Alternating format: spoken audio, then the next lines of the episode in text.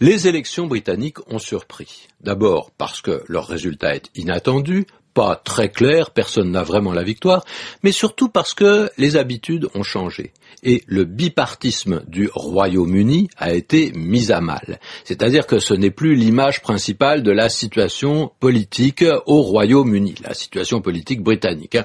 Alors qu'est-ce que c'est que ce bipartisme? C'est le mot de la semaine d'abord. Et puis ça représente le fait que deux grands partis se partagent les voix des électeurs. Ces deux partis se succèdent au pouvoir. Jusqu'à maintenant, depuis très longtemps, le pouvoir était exercé par le parti travailliste ou par le parti conservateur.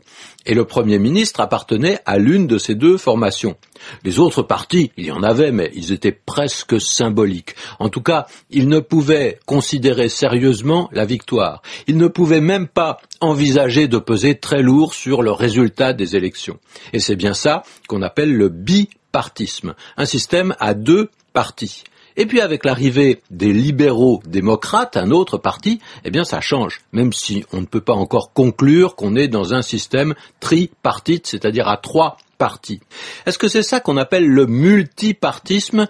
Pas exactement, parce que multipartisme, c'est un mot fréquent qui désigne la situation d'un pays qui n'est pas soumis au parti unique. On sait que dans de nombreux États, les partis politiques sont interdits, ou bien leur existence est rendue presque impossible, à l'exception d'un seul parti qui est le parti au pouvoir.